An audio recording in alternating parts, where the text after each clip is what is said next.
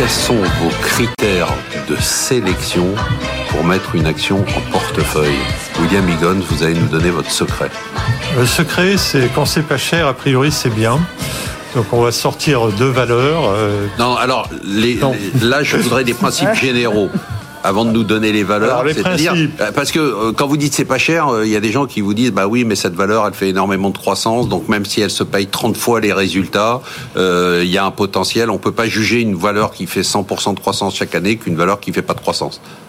Donc, oui. donc expliquez-moi précisément quand vous regardez les valeurs, qu'est-ce que vous regardez et qu'est-ce qui fait qu'à un moment vous vous dites il y a le management, j'imagine, il y a l'activité, il y a le secteur, il n'y a pas que le prix Alors, le management, ça doit se voir dans les chiffres.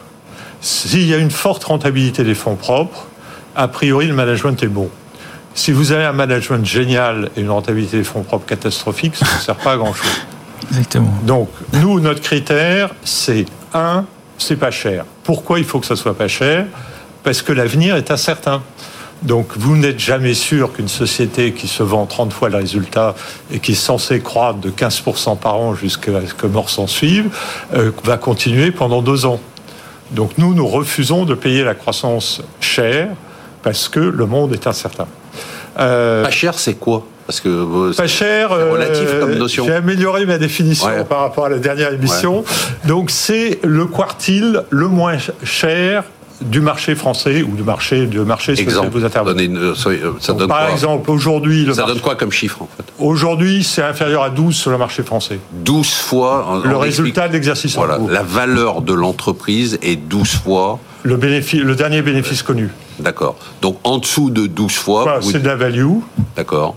De 12 à 17, c'est normal. À partir de 17, c'est la croissance. Ok. Mais une fois qu'on a une entreprise, vous êtes d'accord pour dire que quand vous allez avoir deux sociétés, il y en a une qui fait zéro de croissance et une qui fait 30% de croissance? J'entends ce que vous dites, que je ne sais pas si elle fera toujours 30% de croissance, mais je ne sais pas si celle qui fait zéro, elle fera pas moins 20. Vous n'allez pas payer le même prix pour une entreprise qui n'a pas de croissance et une entreprise qui a de la croissance, si? Euh, je préfère la croissance. Donc, on investit dans des sociétés qui ont de la croissance. Euh, là, il faut être clair. Euh, nous n'investissons pas dans des sociétés qui décroissent, parce que généralement, le résultat s'effondre, donc c'est pas la peine. non, mais notre idée, en fait, elle est très simple. C'est très très peu de sociétés arrivent à croître de plus de 7% par an sur 5 ans. Donc, si votre portefeuille est basé sur la croyance que ces, que ces sociétés existent d'une façon Elles existent aux États-Unis dans la tech. Hein. Non, mais il y en a une sur mille. Oui. Voilà. Donc si vous avez une stratégie qui marche une fois sur mille, il y a des chances que ça marche pas. Alain Pitou, c'est quoi votre secret oh, Ah ben non, si j'avais un secret, ça saurait.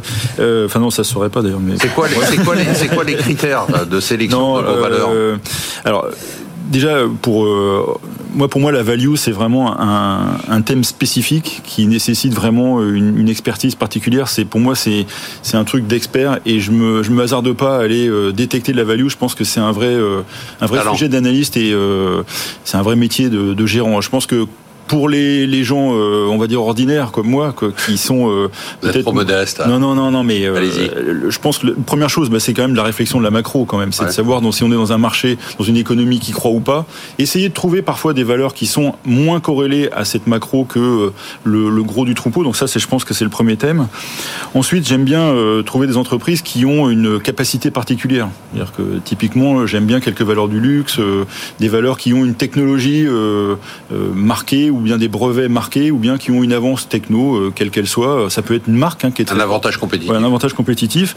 Après, effectivement, bon, il y a de l'analyse financière classique. Enfin, je veux dire là-dessus, je, enfin, je fais rien d'exceptionnel. C'est l'analyse des croissances, des résultats, etc. Enfin, et effectivement, pas le payer trop cher.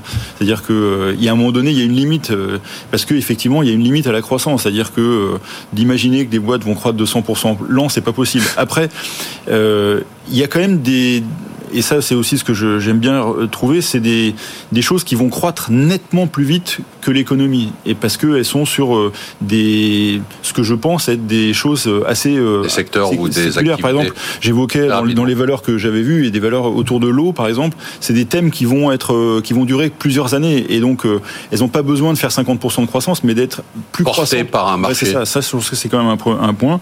Et puis après, bah, la dernière chose, c'est quand même regarder le marché et chercher un momentum. C'est vrai que aller sur un marché qui est délibérément à la baisse sur un secteur, bon, faut attendre un peu. C'est pas la peine de, s'y mettre, de se mettre en face du marché. Il y a des moments, faut. Très rapidement, William, quand vous regardez les valorisations du secteur du luxe aujourd'hui, vous vous dites quoi? Vous dites c'est aberrant? Je me dis c'est normal parce qu'il y a de plus en plus de millionnaires depuis des années de milliardaires.